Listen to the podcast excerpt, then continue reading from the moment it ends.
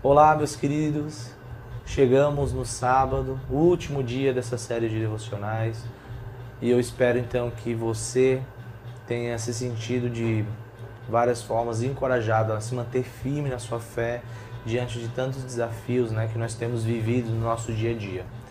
E hoje, para finalizar essa série, eu gostaria de destacar um aspecto na vida não de Daniel, mas dos seus três amigos que estavam com ele na Babilônia, Azarias, Misael e Ananias, ou Sadraque, Mesaque e Abednego. E no capítulo 3, a partir do verso 16, Daniel registra o seguinte a respeito desses três amigos. Sadraque, Mesaque e Abednego responderam ao rei: Ó Nabucodonosor, quanto a isso não precisamos nem responder.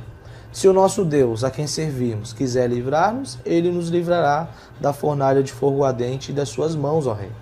E mesmo que ele não nos livre, fique sabendo, ó rei, que não prestaremos culto aos seus deuses, nem adoraremos a imagem de ouro que o Senhor levantou. Meus amigos, eu gostaria de destacar a fidelidade que os amigos de Daniel e também Daniel tinham a Deus. Eles sabiam que o único Deus vivo e verdadeiro era o nosso Deus, o Yahvé, o Deus da aliança. E eles então se recusaram, sob pena de morte, a, a se prostrarem diante de uma estátua de ouro que o rei havia levantado. E o que eu gostaria de encorajar você, meu irmão, se mantenha firme, seja fiel a Deus. Não se deixe levar pelas coisas desse mundo. Não se desvie nem para a direita nem para a esquerda, mas permaneça firme no caminho. Aqui você percebe que eles confiavam em Deus, eles eram fiéis a Deus e confiavam em Deus. Mesmo que eles fossem mortos ou não, eles se manteram firmes, fiéis. Mesmo que as consequências das suas decisões fossem ruins aos olhos do mundo, que era morrer, mas eles se mantiveram firmes, fiéis a Deus.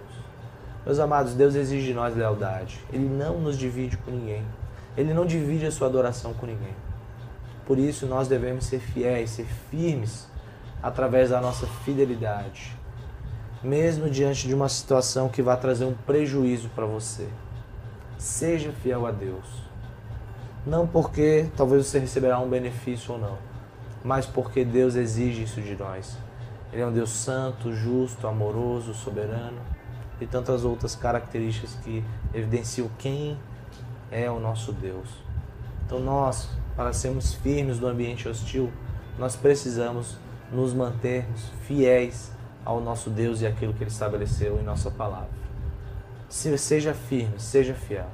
Deus te abençoe e foi um prazer compartilhar eh, essa série de devocionais essa semana com você.